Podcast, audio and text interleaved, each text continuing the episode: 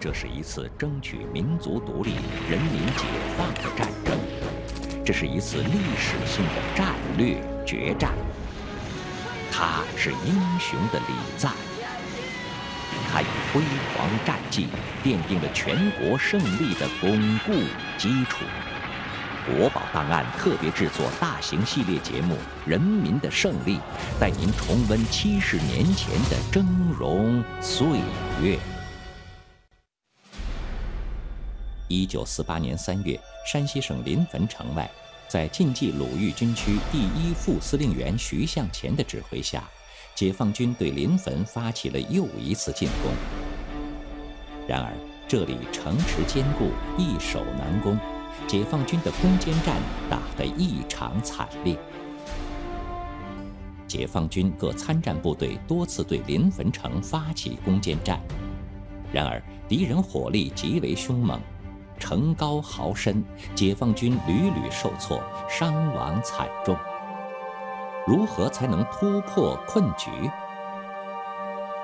三月二十七日，徐向前下令停止攻城。三十一日。他组织召开团以上干部会议，大家认真分析了临汾的复杂情况。最终，大家决定地上不行，就往地下转移。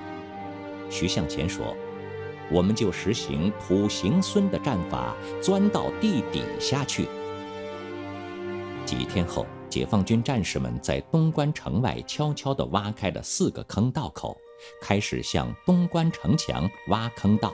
准备用炸药破城。四月十日黄昏时分，随着两声震耳欲聋的巨响，石块铺天盖地地落了下来。东关城墙被炸开两个大缺口。解放军战士们不顾敌人的机枪扫射，英勇地杀入东关城内，将守敌全部歼灭。东关失守。临汾城内的梁培煌气急败坏，他马上开展破坏坑道的行动。梁培煌命人在三面城墙脚下和外壕中都挖了大量的防御坑道，然后搜罗到很多大瓮，先将瓮底打出洞，然后将瓮埋在坑道里。梁培煌派出大批士兵昼夜轮班，监听解放军地下作业的声音。如果发现动静，就以坑道向我军对挖，临近后用炸药破坏坑道。解放军在城东一线挖掘了十五条破城坑道，在其两侧又挖了多条掩护坑道。然而，几乎每条坑道都遭遇到敌人的阻击和破坏，功亏一篑。在距离临汾城三百多公里的山西省灵川县，还有一条看不见硝烟的隐秘战场，同样气氛紧张。这就是义汉兵工厂。此时，临汾前线战斗紧张，兵工厂的工人们也是心急如焚。在战场上，没有枪炮就相当于赤手空拳。为了能给前线提供充足的炮弹和炸药，兵工厂的机器昼夜不停地运转着。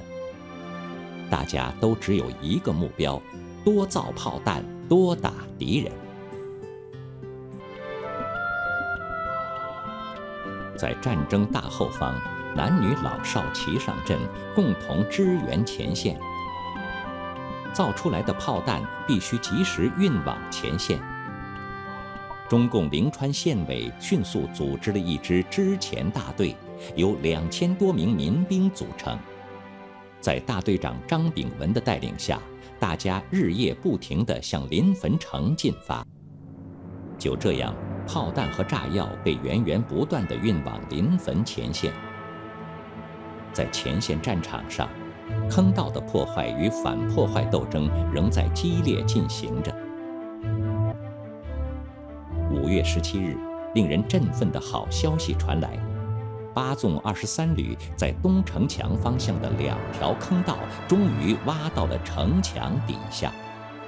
十九时，战士们小心翼翼地将两处坑道分别装填的六千二百公斤和三千公斤炸药，同时点火爆破，把城墙轰开了两个大缺口。解放军突击部队迅速发起攻击，集中火力，枪炮齐鸣，很快登上墙头，全歼守敌。